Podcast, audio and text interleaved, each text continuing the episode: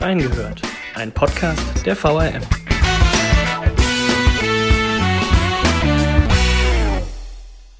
Die Politik und der Journalismus sind aus unserer Gesellschaft nicht wegzudenken. Denn das Verhältnis der beiden spielt in der öffentlichen Diskussion immer eine große Rolle, auch weil beide Seiten sich brauchen und aufeinander angewiesen sind.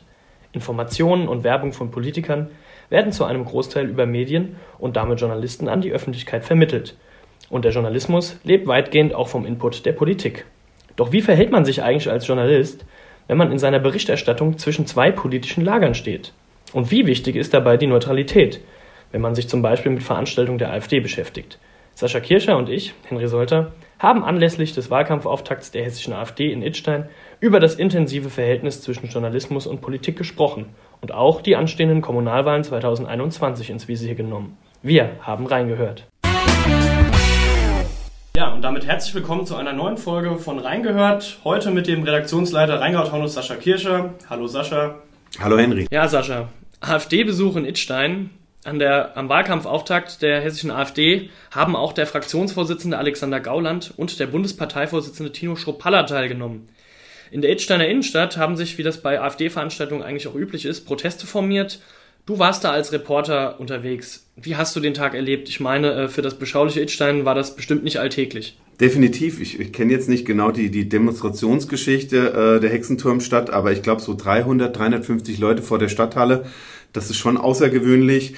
Also der, der Gesamteindruck ist, zum Glück war das alles friedlich und nicht allzu schrill oder allzu aggressiv. Ähm, wir haben es vor Ort erlebt. Ich war mit einem äh, Volontärskollegen von dir dort unterwegs als ja, einen breiten gesellschaftlichen Protest aus der Bürgerschaft. Da war also jung und alt äh, mit Luftballons und, und Transparenten. Es gab eine kleinere Gruppe, die auch ein bisschen lautstärker waren und dann so unsinnige Parolen wie ganz Itstein hasst die AfD gerufen haben. Das kann man finden, wie man will, aber das ist natürlich dann, äh, das steckt so ein bisschen wieder übers, übers Ziel hinaus. Es gab an zwei, drei Stellen mal so leichte Reibereien, weil Teilnehmer der Veranstaltung durch die Menschenmenge dann mhm. durchgehen mussten auf dem Weg äh, zur Veranstaltung in die, in die Stadthalle. Dann wurde mal irgendwo ein bisschen geschubst. Ähm, ich finde aber insgesamt hat die Polizei das gut im Griff gehabt und die, die Itsteiner und die vielleicht aus den umliegenden Städten und Gemeinden, die dort teilgenommen haben, haben ihren Protest vorgetragen in angemessener Weise. Ähm, die Veranstaltung konnte auch stattfinden. Das ist ja auch immer wichtig, dass die nicht gestört wird. Und alles in allem, denke ich mal, können da alle auch mit zufrieden sein. Die Polizei hat auch wirklich sehr besonnen da äh, äh kommuniziert mit den Leuten. Also ja, war eigentlich ein, war eigentlich ein okayer Tag ist ja so, du hast ja dann auch in deinem Artikel, den du zusammen mit äh, dem Volontär Benedikt Knab äh, auch zusammengefasst hast, diesen Tag, habt ihr auch mit der Polizei gesprochen, die dann auch eigentlich ein durchweg positives Fazit gezogen hat. Ich habe auch mal mit meinem Kollegen äh, Lukas Görlach, der auch der Fotograf an diesem Tag war, hat dann gesagt, Alexander Gauland, der ja auch die Reizfigur eigentlich zusammen mit Alice Weidel auch ist, jetzt mal von Björn Höcke abgesehen, ja. der hat sich auch gar nicht blicken lassen. Der ist ja dann in die Garage gefahren und ist wahrscheinlich direkt hoch. Also der hat sich dann auch gar nicht vor den Menschen blicken lassen. Oder? Ja, und das war bestimmt auch besser so, denn also ich kann mir vorstellen, dass so viele Leute mobilisiert wurden, lag schon daran auch, dass da, dass da ja Parteiprominenz kam. Also der Bundes, du hast ja gesagt, der Bundesfraktionsvorsitzende aus dem, aus dem Bundestag und der Bundesparteivorsitzende. Ja, und Gauland ist schon auch eine Reizfigur. Also wenn man den dort gesehen hätte und der vielleicht da auch durch die Massen gegangen wäre, dann weiß ich nicht, ob die Leute da so besonnen ge gewesen wären. Und gerade weil halt auch dieses kleine äh, Grüppchen von so einem halben Dutzend Schreihälsen auch dabei war, ähm, ob die sich dann irgendwie so im Zaum gehalten hätten. Ich glaube, der ist durch die, Fuß, äh, durch die Tiefgarage da reingegangen.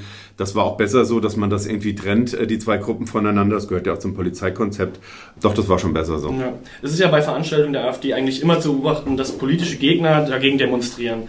Also auch in Idstein hat jetzt beispielsweise die Idsteiner Ortsgruppe der Vereinigung der Verfolgten des Naziregimes Bund der Antifaschisten und Antifaschistinnen teilgenommen die sind ja auf dem politischen Spektrum eigentlich komplett gegenüber anzusiedeln und äh, gelten mhm. auch als sehr links. Wie geht man damit um, wenn man jetzt zwei komplett unterschiedliche Sichtweisen äh, so aufeinandergeprallt sieht? Ähm, wie gewichtest du da was und was muss oder was muss geachtet werden? Mm, also der, wie du erwähnt hast, der, der VVN BDA ist eigentlich eine, eine, eine Vereinigung, die nach dem Krieg ge, gegründet wurde, auch teilweise von, von Opfern des NS-Regimes, hat aber intern eine gewisse Strömung, die dazu führt, dass, äh, dass äh, der auch unter vom, vom Verfassungsschutz beobachtet worden ist. An dem Tag ist der Redner relativ gemäßigt aufgetreten. Also ich habe noch das Zitat, wir wollen ein Deutschland der Dichter und Denker, nicht der Richter und Henker äh, im Kopf. Natürlich ist es so, dass man beide Seiten möglichst gleichwertig zu Wort kommen lässt. Wir haben jetzt nicht die Zeilen gezählt in unserem Artikel, wir haben es ein bisschen das so aufgeteilt, dass, dass äh, unser Volontär draußen äh, so die, die, die Demonstration zusammengefasst hat und ich dann später einfach auch zu der Veranstaltung gegangen bin. Also beide Seiten zu Wort kommen lassen, das möglichst neutral, ohne jetzt zu werten. Äh, und dann ist halt ein Zitat aus der Ansprache von, diesen, von dieser antifaschistischen äh, äh, Organisation zu Wort gekommen. Genauso wie wir drinnen halt den, den Gauland und Kruppalla und auch den hessischen Landesvorsitzenden von der AfD, Robert Lambrou, auch zitiert haben. Also am besten finde ich es immer einfach beide Seiten zu Wort kommen lassen. Dann kann der Leser sich auch eine eigene Meinung bilden und, und wir geben ihm keine vor. Ja, Robert Lambrou ja auch hier Vorsitzender des Revisionsausschusses hier in Wiesbaden. Ähm, Stichwort Neutralität, du hast es schon angeteasert. Es ist ja oft so, dass wir über Menschen, beziehungsweise jetzt in dem Fall auch Parteien oder auch Organisationen berichten, bei denen wir jetzt nicht immer unbedingt sagen, äh, ja, das sehe ich genauso, wo wir einfach nicht die gleichen Ansichten oder auch politischen Meinungen vertreten. Ähm, wie wichtig ist es dabei, seine eigenen Prinzipien vielleicht auch mal hinten anzustellen, weil es ist ja ganz normal, wir sind, du bist ein Mensch, ich bin ein Mensch und wir haben unsere eigene Meinung und die kann ja nicht immer äh, mit der anderen übereinstimmen. Ja, zum Glück leben wir in der Demokratie und da gibt es unterschiedliche Meinungen. Also die eigenen Prinzipien, wie du es gesagt hast, hinten anzustellen, halte ich für ganz, ganz wichtig, denn sonst kannst du bei so einem Termin irgendwie nicht hingehen und und versuchen, wie ich es jetzt gesagt habe, äh, neutral zu, zu äh, berichten. Ganz objektiv ist sowieso nie jemand, weil dann wird vielleicht irgendwo, könnte man nochmal ein anderes Wort verwenden oder hinterher führt sich jemand über eine bestimmte Formulierung in einem Artikel. Aber ich finde, also generell, ich halte es für sehr problematisch, wenn Journalisten äh, Mitglied einer bestimmten Partei sind weil sie dann dieser Partei gegenüber eigentlich nicht mehr unbefangen auftreten können. Also wenn man mich fragen würde, würde ich sagen, Parteibuch sollte nicht sein. Und ansonsten ja, sich, sich möglichst irgendwie drei Meter zurücktreten, beide Sachen sich angucken und sagen, vielleicht gefällt das eine mir besser und das andere nicht so gut, aber wir berichten jetzt über beide und, und alles, was Meinung ist, gehört dann in einen Kommentar. Wir haben jetzt zu der Veranstaltung nicht kommentiert, weil, weil die ja abends auch noch entsprechend aktuell dann in die Samstagausgabe musste und haben dann darauf gesetzt, dass wir eben die, die Aussagen äh, für sich sprechen lassen. Und wie gesagt, der Leser ist, ist ein mündiger Bürger, der kann sich seine Meinung schon selbst bilden. Ähm, und so ist die Herangehensweise, ja. Ähm, ist ja auch einer unserer Grundsätze, dass wir versuchen, dass die Leser sich durch unsere Berichterstattung eben eine eigene Meinung bilden können, auf dem, mhm. aufgrund auf dem, was wir jetzt eben äh, berichtet haben in dem Fall. Genau. Ich habe jetzt zum Beispiel immer den Eindruck, äh, wenn du dann jetzt heutzutage natürlich in den sozialen Netzwerken unterwegs bist, auch in den diversen Nachrichtenportalen, dass nicht immer alle Medien äh, durchgehend objektiv sich gegenüber Parteien oder auch Personen verhalten. Ähm, oder beziehungsweise auch ihre eigenen Ansichten so mit einfließen lassen. Also ich, ich denke da jetzt zum Beispiel, ich will jetzt kein Nachrichtenportal per se nennen, aber du hast hier eine Geschichte über ähm, Donald Trump beispielsweise, die, wo ich jetzt, müssen wir kein Geheimnis drum machen, hier äh, keinen guten Stand hat bei uns in der Gesellschaft, in der Bevölkerung, auch bei den Medien. Und dann steht dann irgendwas darüber drin, ja, äh, will das Weiße Haus nicht verlassen und dann kommt schon oben im Online-Teaser vielleicht eine Art Kommentar, der schon in diese Richtung lenkt, also das schon sehr, sehr einseitig ist. Und äh, vor allem in diesem Online-Bereich extrem so. Und äh, wenn dann, auch wie die AfD gehört auch dazu, ich finde halt einfach, dass diese Positionierung des jeweiligen Mediums ist keine Seltenheit. Und ähm, inwieweit sollte man dies dann auch fortführen oder unterbinden? Ich meine, das ist ja schon auch eine Beeinflussung dann. Und es war ja auch in der Vergangenheit immer so, dass Medienhäuser immer etwas in eine politische Richtung orientiert waren. Also Spiegel galt ja dann immer mehr eher in der linken Richtung. Linksliberal. Linksliberal. Ja, ja. Und äh, das ist ja auch eine Haltung, die man jetzt vielleicht nicht einfach ablegen kann. Und wie siehst du das? Ja, gerade bei, bei solchen ähm, Publikationen wie dem Spiegel, der zieht ja auch eine bestimmte eine bestimmte Klientel von Mitarbeitern an, denke ich mal. Wobei jetzt zuletzt mit dem, mit dem Niklas Blome, der kürzlich erst zu, zu RTL jetzt nochmal gewechselt ist, der hat schon mal versucht, nochmal so, so eine konservative Gegenstimme da reinzubringen. Also wir haben ja jetzt, sagen wir mal, bei den klassischen Tageszeitungen von der Taz bis zu FAZ und Welt, die eher äh, traditionell konservativen Medien. Es gibt auch die junge Freiheit, die, äh, naja, schon ziemlich auf Kurs der, mit der AfD ist, würde ich sagen. Äh, wobei die Taz immer so quasi als das heimliche Sprachrohr der Grünen galt. Also wir haben schon ein relativ großes politisches Spektrum auch bei den, bei den klassischen Tageszeitungen, bei den Nachrichtenportalen. Da haben wir ja dann alles ich glaube sogar, dass das Kompaktmagazin von Jürgen Elsässer, das sozusagen als, als äh, naja, relativ unverhohlenes AfD-Sprachrohr mittlerweile fungiert, das erscheint sogar auch in Print. Und im Netz gibt's halt noch alle möglichen, die sich tummeln. Ich halte das für gefährlich. Die, die äh, locken eigentlich auch nur ihre Leser an, die dann da ihre Meinung äh, bestätigt bekommen. Und dann lesen halt die Linken die Taz oder noch weiter links stehende Publikationen und die Rechten halt die, die junge Freiheit und das Kompaktmagazin. Es ist eigentlich nicht das, was der, der dis gesellschaftliche Diskurs, was das dann ausmacht. Äh, wenn ich mich immer wieder nur in, in meiner, ja, im Netz sagen wir ja, Filterblase bewege, also wenn ich dann meine Taz-Artikel lese und da wird über die Polizei geschimpft und über Donald Trump und über den amerikanischen Imperialismus, dann fühle ich mich in allem bestätigt, was ich ja sowieso schon für eine, für eine Meinung habe und auf der rechten Seite genauso. Das ist eigentlich nicht meine Überzeugung von, von wie wir gesellschaftlich im Gespräch bleiben oder im Diskurs bleiben und uns auch eine Meinung bilden. Denn es ist ja durchaus auch nicht verboten, seine Meinung mal zu ändern im, im Laufe eines äh, Lebens. Ähm, ist, ist alles nicht so unproblematisch und ich finde, ähm, ja, Donald Trump war ein gutes Beispiel. Ähm, der ist halt für, für manchen deutschen Journalisten wie so ein, wie so ein, wie so ein pavlosches Glöckchen. Also wenn der Name Trump kommt, irgendwie, dann läuft der Speichel und dann wird vielleicht auch mal ein bisschen mehr draufgeschlagen, als man es bei anderen Präsidenten äh, tun würde. Wir haben aus der Leserforschung dann auch noch gehört, dass das Trump als Stichwort irgendwie auch noch gut funktioniert, dass die mhm. Leute das tatsächlich auch noch irgendwie äh, äh, lesen dann immer. Das würde aber im Umkehrschluss bedeuten, dass wir alles, also was weiß ich, jede, jede Entgleisung von Trump irgendwie ja. zum Anlass nehmen zu berichten. Und dann ist halt auch immer die Frage, wie, wie sehr bietet man jemand ein Forum? Es gibt durchaus auch in, äh, im journalistischen Bereich unterschiedliche Meinungen wenn jetzt die AfD wieder irgendwo einen Tweet rausgehauen hat oder irgendeine Pressemitteilung, die irgendwie eine Grenzverletzung mhm. ist, ähm, soll man wieder wirklich über jedes Stöckchen springen. Oft ist es ja Strategie der Partei, dann hinterher zurückzurudern, zu relativieren, zu sagen, das habe ich nicht so gemeint oder das war nicht die, die Meinung aller in der Partei, sondern eine Einzelmeinung. Aber die Schlagzeile ist dann eben halt schon in der Welt und so hat man auch eine permanente Aufmerksamkeit mhm. und halt auch Publicity. Das ist schon irgendwie ein schmaler Grad zu sagen, wir berichten neutral darüber, aber wir berichten ja auch in einer angemessenen Menge und nicht in so einer Aufgeregtheit. Also ich muss mich da selbst auch immer hinterfragen. Ähm, also auch nicht wertend zum Beispiel. Nein, denn, denn äh, ich habe auch schon Telefonate dann gehabt, äh, wo dann jemand mir bei einem, das war ein Auftritt von dem André Pockenburg äh, mhm. in Schlangenbadhausen, genau, das war im Zuge der Landtags- oder Bundestagswahlkampfs, da hat mich dann jemand angerufen, äh, also scheinbar äh, äh, Sympathisant der Partei und hat mir dann einzelne Formulierungen aus meinem Text vorgehalten, mhm. warum ich jetzt auf den ostdeutsch anmutenden äh, äh, Dialekt von Herrn Poggenburg eingehe, ob ich das bei einem anderen äh, Politiker genauso gemacht hätte. Man muss sich, also ich will nicht davon reden, dass man sich selbst zensieren soll, aber man muss sich schon immer echt nochmal neu hinterfragen mhm. und neu justieren und das ist ja, bei der Partei, wo halt sehr viel Aufgeregtheit und Alarmismus dann auch irgendwie drumherum ist, äh, vielleicht noch mal ein bisschen notwendiger, als wenn ich jetzt, keine Ahnung, über einen von der FDP oder von den Grünen oder von der SPD oder CDU schreibe dann, ja. ja genau. Jetzt nochmal zu Trump vielleicht nochmal kurz, ähm, was ich jetzt auch gemeint habe, wie du gesagt hast, dass es, so, es so ein rotes Tuch für die Journalisten in Deutschland war. Ähm, ich kann mich noch erinnern, wie er damals gegen Hillary Clinton die Wahl gewonnen hat. Ähm, die Wahlkampf, die ganze Wahlkampfnacht, wo dann äh, ein Bundesstaat nach dem anderen dann zu Trump auch oder annektiert worden ist und sie dann immer so nach dem Motto, ja, aber wenn Clinton jetzt das und das noch gewinnt, dann ist aber Trump auf gar keinen Fall Präsident. Also die, denen ist nie in den mhm. Sinn gekommen, dass der das gewinnen könnte. Und ja. äh, das war halt, weil es für sie so lächerlich gewesen wäre. Und das haben sie dann halt auch, finde ich, durchgezogen, bis er jetzt in dem Fall gegen Joe Biden verloren hat. Wo ich finde, dass da die Wahlkampfnacht so ein bisschen ausgeglichener war. Da, haben, äh, habe ich deutlich mehr Neutralität gesehen. Vielleicht hat man auch ein bisschen draus gelernt. In, in den USA ist es tatsächlich noch so, ich weiß nicht, ob du dann CNN geguckt hast oder eher Fox News.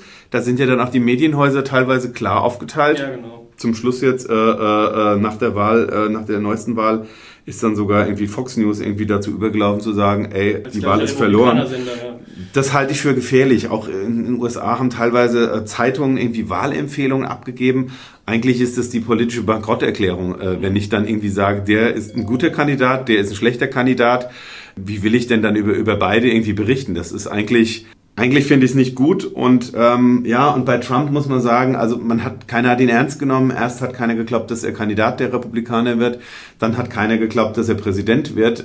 Entsprechend aufgeregt war dann auch die Berichterstattung immer. Dann muss man sagen, zum Glück, äh, bitte mit ganz dicken Anführungszeichen, hat er ja alles getan, um in seiner, um in seiner Amtszeit äh, alle Erwartungen oder alle weiß nicht, alle Vorbehalte gegen ihn irgendwie zu bestätigen und hat halt auch, weiß nicht, demokratische Geflogenheiten und und Tabus auch verletzt und auch internationale Partner vor den Kopf gestoßen. Also selbst wenn man politisch mit ihm auf einer Linie ist, müsste man sagen, okay, vielleicht hat er, hat er dem demokratischen Miteinander und dem Ton mehr geschadet, als er, dass er jetzt inhaltlich irgendwie mhm. Sachen verkehrt gemacht hat. Auch mit seiner Weigerung dann quasi die, die Wahlniederlage einzugestehen. Das hat vor ihm, glaube ich, noch keiner gemacht.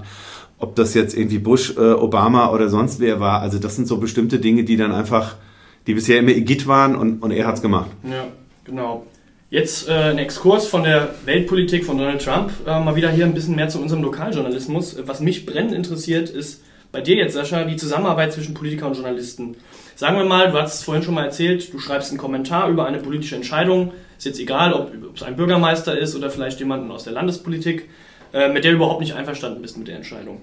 Äh, der Kommentar ist ja eben unser Mittel, auch unsere eigene Meinung kundzutun. Sonst, wie du es gesagt hast, mhm. legst du ja auch sehr viel Wert auf die Neutralität dann auch in deiner Berichterstattung. Der Kommentar wird dann veröffentlicht äh, und der Politiker ist dann, wenn es nicht nach seinem Empfinden ist, natürlich nicht erfreut darüber. Hast du da schon mal Rückmeldungen bekommen und äh, wie sahen diese aus? Also ein Punkt vorab, den man nicht vergessen darf, ist, es handelt sich ja immer um Menschen. Also auch Politiker sind Menschen. Für manchen Journalisten ist das vielleicht eine Neuigkeit. Ähm, das heißt, wenn ich den Kommentar schreibe, habe ich vielleicht zum gewissen Teil im Kopf irgendwie auch äh, im Hinterkopf, okay, also da fühlt sich jetzt vielleicht jemand irgendwie persönlich auch angegriffen, äh, wobei es nicht um die Person geht, aber wie gesagt, es sind mhm. alles Menschen und vielleicht tut der mir in gewisser Weise auch leid, gerade wenn es irgendwie ein sehr böser Kommentar ist. Das machst du, aber du meinst das ja, das ist ja dann nicht gegen den Menschen gerichtet, sondern einfach in der Funktion. Nee, der also er hat dann an der Stelle irgendwie Mist gemacht oder, oder irgendwie die Entscheidung war falsch oder was auch immer, aber im Prinzip versuche ich immer auch den Menschen dahinter zu sehen, der dann jetzt eben angegangen wird. Man könnte ja auch sagen, die ganze Verwaltung hat irgendwie jetzt mhm. Mist gemacht, aber manchmal ist auch einfach irgendwo jemand, das ist dann irgendwo ein, ein Landtagsabgeordneter, Bundestagsabgeordneter oder halt auch ein Bürgermeister, ein Fraktionschef, was auch immer. Wir haben ja einiges an, an Personal in Hauptamt und Ehrenamt. Das ist auch übrigens noch ein guter Hinweis. Also es sind ja viele, viele äh, Politiker bei uns, die Gemeindevertreter und die Stadtverordneten, das sind ja ehrenamtliche Politiker. Ja da hat man vielleicht ein bisschen noch mal mehr eine Beißhemmung, weil man sagt, Menschenskinder, die opfern ihre Freizeit und ihren Abend, um sich halt irgendwo ins Parlament zu setzen und, und eben ja das Beste für ihre Gemeinden und, mhm. und äh, Städte zu erreichen, denn das unterstellen wir einfach mal, dass das meistens der Antrieb ist, sich äh, politisch zu engagieren. Ich habe bisher wenig schlechte Erfahrungen gemacht. Ich finde am souveränsten immer die, die sich daraufhin nicht melden, weil sie halt entweder drüber stehen oder sagen, meine Güte, es ist eine Meinung, das darf man auch nicht vergessen. Vielleicht äh, steht keine Ahnung, in der FAZ irgendwie äh, ein positiverer mhm. Kommentar, weil die das anders sehen.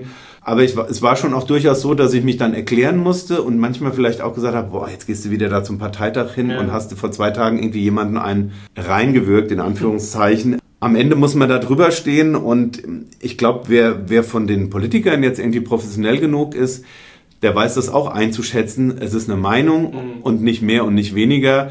Und wenn ich in der Meinung jetzt eben nicht gut weggekommen bin, heißt es ja nicht, dass ich objektiv gesehen irgendwie äh, über meine Karriere nachdenken muss ja. oder, oder irgendwie mir was anderes suchen muss. Ich finde es eigentlich auch gut, dass wir nicht immer einer Meinung sind. Also das wäre ja schlimm, wenn wir alle eine Meinung wären, dann wären wir in Nordkorea und äh, dann gäbe es auch nur eine Partei und eine Zeitung und die würde alles gut finden, was die Politik macht. Äh, also davon lebt, das hatte ich vorhin schon mal gesagt, auch die, der politische, der demokratische Diskurs, dass wir unterschiedlicher Meinung sind und das ebenso auch kundtun können. Also so viel zum Thema Meinungsfreiheit, die wird ja oft auch mittlerweile wieder angezweifelt. Wir haben sie aber hier, man muss halt auch mit den Konsequenzen rechnen können. Das gilt für einen Kommentar im Internet, den ich mache, da werde ich vielleicht dann versohlt, weil es halt kompletter Bullshit ist. Und mit einem Kommentar mit den Konsequenzen muss ich halt auch leben. Und wenn ich dann hinterher das nächste Mal ins Stadtparlament komme und jemand spricht mich an und sagt, sind Sie eigentlich komplett verrückt oder da sind Sie übers Ziel hinausgeschossen, mhm. dann muss ich mich da halt auch verteidigen. Genau. Das ist dann so.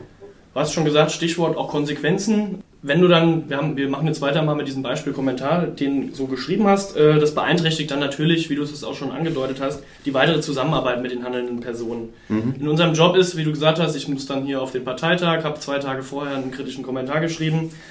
Wir laufen ja den Lokalpolitikern eigentlich beinahe wöchentlich, vielleicht manchmal auch schon täglich über den Weg. Also man mhm. ist dann auch nicht, äh, man kann sich da auch nicht aus dem Weg gehen. Wie wichtig ist es dabei auch dann trotzdem ein intaktes Verhältnis vielleicht zu wahren und inwiefern können dann schlechte Beziehungen den Job erschweren? Ähm, ist ja dann oft so, wir erwarten dann, wenn die, sagen wir jetzt mal die Gemeinde, was beschließt, dass da eine Pressemitteilung kommt oder dann schon eine Info, während die Leute auch erwarten, dass wir das dann auch in gewisser Weise veröffentlichen. Ja, also das ist ein gutes Stichwort, intaktes Verhältnis. Mm, das müsste man dann halt noch ein bisschen näher definieren. Mhm. Also es das heißt jetzt nicht, dass wir, wie bei dem Beispiel, das du genannt hast, dass wir ähm, die äh, Verlautbarungsorgan sind für die Pressemitteilung äh, einer Stadt oder einer Gemeinde. Aber natürlich ist es in deren Sinne, wenn wir Dinge halt veröffentlichen, die auf jetzt mal ganz banales Beispiel, was weiß ich, dass halt irgendwie der Wasserzähler abgelesen mhm. werden muss. Das ist dann so ein Service, den wir für die Stadt oder Gemeinde natürlich auch übernehmen.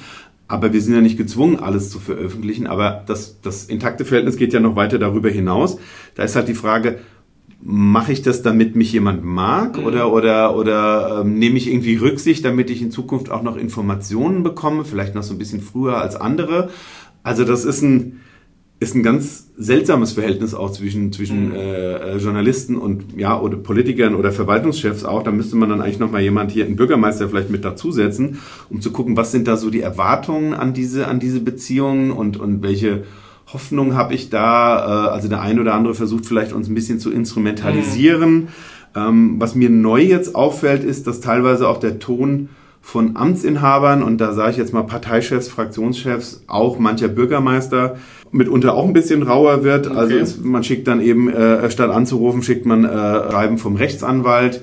Äh, es kommt jetzt auch schon vor, dass man am Telefon angeschrien wird. Oder ähm, es ist halt jemand nicht zu greifen für eine mhm. Nachfrage, ähm, beschwert sich dann hinterher aber die Berichterstattung, die halt ohne sein Zutun stattfinden musste, weil er ja nicht uns Auskunft gegeben hat.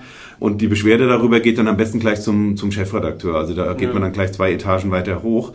Also da beobachte ich schon auch so ein bisschen so eine Eskalation was ich eigentlich schade finde. Mhm, okay. Eine komplett neue Beziehung bahnt sich ja jetzt nun auch, Stichwort Bürgermeister, mit äh, Nikolaus Stavridis an. Der hat ja Anfang November äh, die Wallower Bürgermeisterwahl für sich entschieden. Er übernimmt dann ab dem 1. Januar vom langjährigen Bürgermeister Manfred Kohl, der nach drei Amtszeiten nicht erneut angetreten war. Äh, Im Zuge der Wahl, bei der Dirk Büttner war der Gegenkandidat, ähm, haben wir auch wieder ein Wahlforum veranstaltet, was ja jetzt auch bei uns gang und gäbe mittlerweile ist bei mhm. Bürgermeisterwahlen. Wegen Corona, warum auch immer, natürlich immer wegen Corona, äh, ist dieses aber mal ganz anders durchgeführt worden. Wie sah das genau aus, nämlich online? Also zunächst, wenn wir irgendwo mehr als zwei Kandidaten haben, dann machen wir natürlich auch ein Wahlkampfforum, also ein, ein Bürgermeisterwahlforum. Das haben wir schon oh, in meiner Amtszeit jetzt, ich glaube, ich habe zwölf äh, moderiert und 13 äh, insgesamt veranstaltet. Diesmal war alles anders. Wir hatten zwei Kandidaten nach ein bisschen Auf und Ab. Die Wahl ist ja auch verschoben worden in Wallow.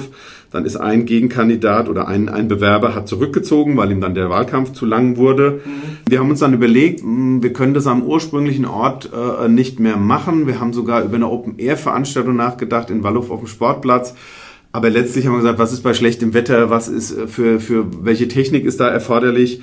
und haben uns dann dagegen entschieden, weil wir auch gesagt haben, wenn auch nur die geringste Wahrscheinlichkeit besteht, dass sich irgendwo jemand infiziert bei einer Veranstaltung mhm. von uns, absolutes No-Go, haben dann einfach mal ein bisschen anders gedacht und sind letztlich ja bei einer bei einer Eltwiller Veranstaltungsfirma gelandet, ähm, die uns auch sonst immer bei unseren Veranstaltungen mit dem Ton unterstützt und haben dann gesagt, dann machen wir das eben aus dem Studio. Wir machen einen Livestream, äh, übertragen den so, äh, haben die unsere Stehtischchen eingetauscht gegen gegen äh, Sessel und jeder hat einen kleinen Glastisch und haben die Kandidaten auch entsprechend vorbereitet und hatten dann eigentlich mehr so ein, wir reden miteinander, also ein mhm. bisschen wie im Fernsehen, halt so eine Gesprächsrunde, als dieses klassische, man steht halt oben zu viert nebeneinander und guckt dann unten so aufs, aufs Wahlvolk ja. sozusagen in irgendeinem Bürgerhaus.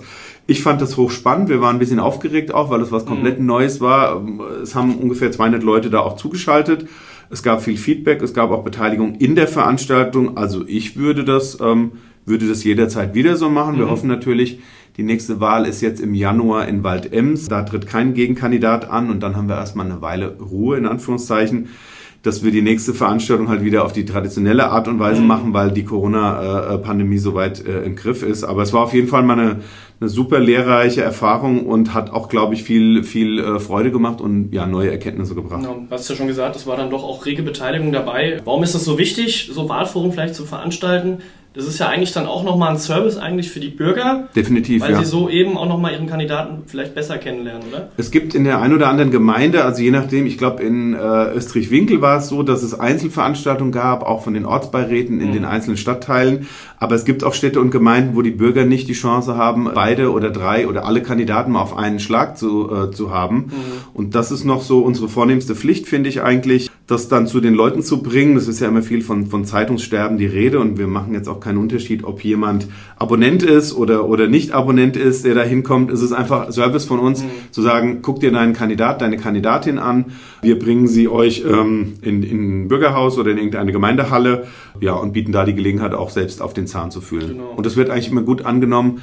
Unsere größte Veranstaltung jetzt während meiner Amtszeit war in Itstein in der Stadthalle mit 630 äh, Zuschauern. Das war schon, das ist schon ein Riesenpublikum dann, ja. Genau. Stichwort Wahl bzw. Wahlen und äh, auch Neutralität. 2021, äh, zu meinem kleinen Blick äh, in die Zukunft, steht ja wieder ein enormes Wahlkampfjahr an. Neben der Bundestagswahl natürlich finden auch die Kommunalwahlen statt.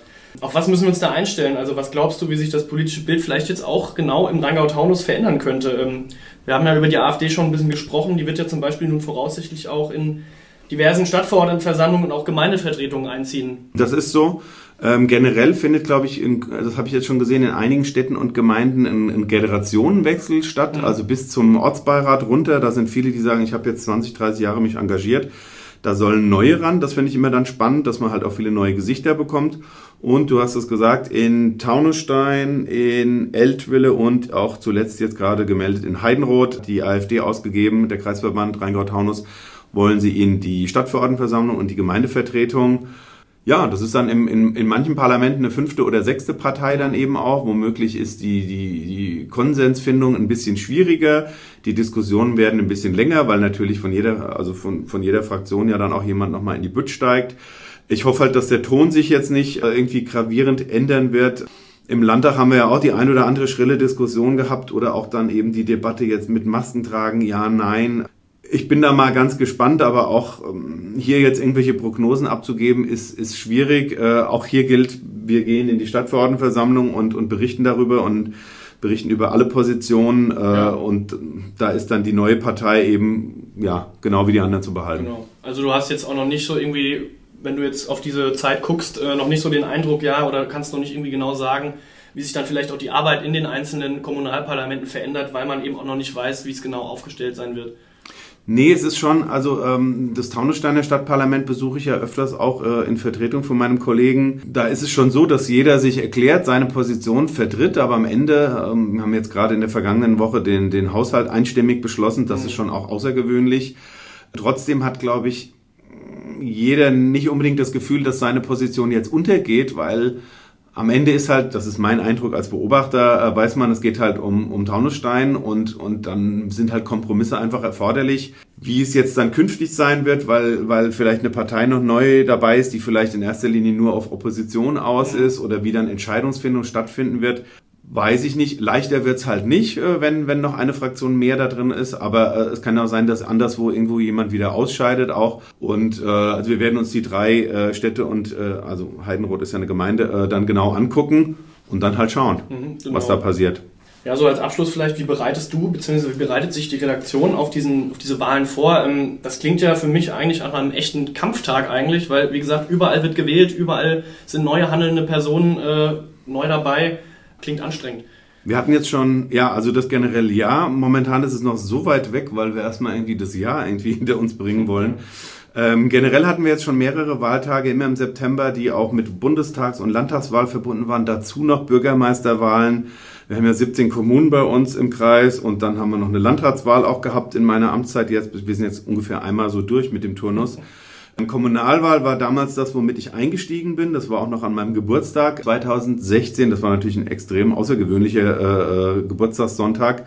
Im Prinzip ist es so, dass am, an dem Sonntag alle Reporter aus dem Rheingau-Taunus-Kreis im Einsatz sind. Jeder äh, hat quasi die Städte und Gemeinden, die er sonst betreut, äh, auf dem Zettel. Alle schwärmen dann aus. Ich habe jetzt mal das, was vorher noch irgendwie erfolgt, so ein bisschen einfach übersprungen, aber wir reden ja über den Wahltag und bringt dann eben Ergebnisse und wir müssen uns vorher genau anschauen, wie wird das über den Platz hinweg halt laufen, wo wird was berichtet, wer kommentiert es ist schon immer eine gewisse Hektik drin und wenn dann irgendwann um ein Uhr irgendwann Feierabend ist, geht man oft noch irgendwie noch nicht nach Hause und ist noch so unter Adrenalin. Ja um dann halt zu wissen, okay, morgen geht's ja weiter. Das heißt im Prinzip alles, was sonntags nicht berichtet wurde, auch die Reaktionen von allen Partei- und Fraktionschefs und was weiß ich was, das wird dann das, die Aufgabe sein, montags halt das weiter noch einzuholen. Also es ist auf jeden Fall immer ein, ein anstrengender Sonntag und ein umso anstrengender Montag, weil wir dann alle irgendwie auch etwas übermüdet sind und, und sonntags ja auch einen langen Tag hatten. Langweilig ist es auf keinen Fall und ein bisschen spannend auf jeden Fall auch. Und äh, ich glaube, ab Januar muss ich jetzt langsam mal vorbereiten, was wird in der Vorberichterstattung äh, so laufen. Die ein oder andere Gedanke habe ich mir auch schon gemacht dazu. Ähm,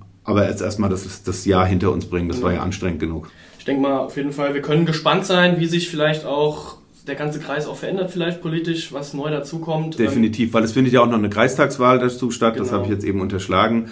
Also das heißt, auch unser Parlament im, im Rheingau-Taunus-Kreis äh, wird sich auch äh, dann nochmal verändern, vielleicht auch verjüngen.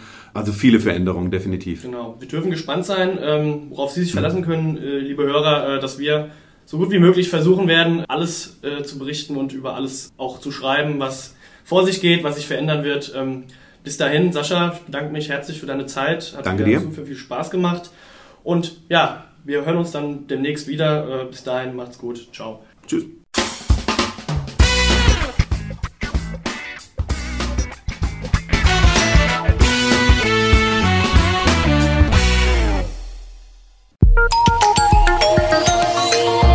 Ein Angebot der VRM.